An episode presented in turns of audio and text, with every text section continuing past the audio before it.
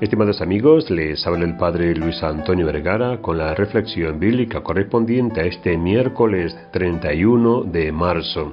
El Evangelio está tomado de San Mateo capítulo 26 del 14 al 25. Estamos ya en las puertas del trido pascual.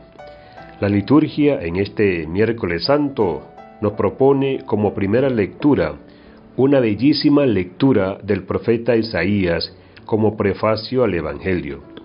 El profeta Isaías muestra sus dificultades en la vida, pero también donde encuentra su fuerza. ¿Cuál es su punto de apoyo?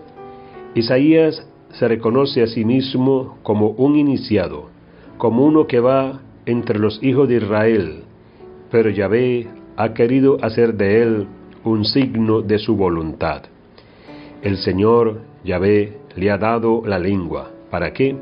Para poder decir una palabra al que está abatido. El Señor le ha dado el oído. ¿Para qué?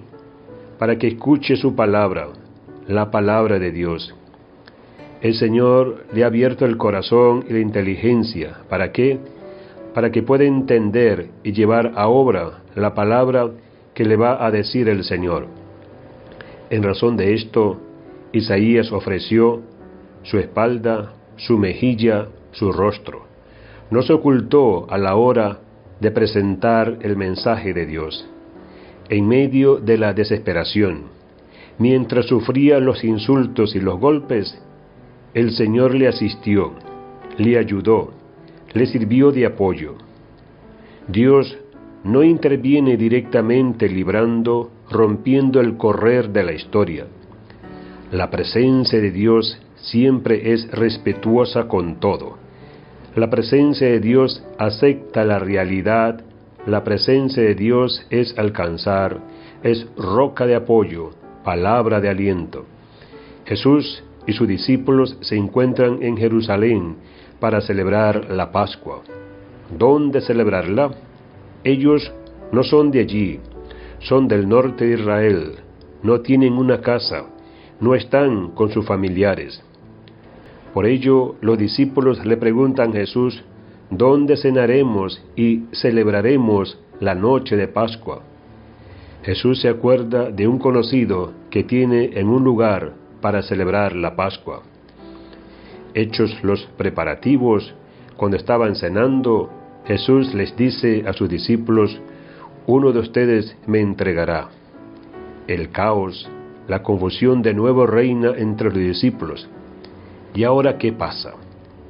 En estas palabras de Jesús se oye un eco de solemnidad, pero se oye sobre todo un eco de paz. No tiene miedo, sabe que el Padre lo acompaña, lo apoya, sabe que el Padre está con él. Lo extremo de esta traición de Judas es que Dios la convertirá en promesas de plenitud, de vida en Jesucristo hasta de la traición, nuestro Dios es capaz de sacar vida. La lectura de este miércoles santo nos deja una certeza de que el profeta Isaías nos dice en la primera lectura, ¿quién será mi rival si tengo a Dios como roca en el que me apoyo? La fe en Dios nos da esa confianza de que estamos en buenas manos, de que por mucho sufrimiento que pasemos, por mucho mal que podamos sufrir, Dios se encuentra detrás de nosotros, recogiéndonos las lágrimas, secándonos el sudor y diciéndonos, no temas que yo estoy contigo. Que Dios les bendiga a todos.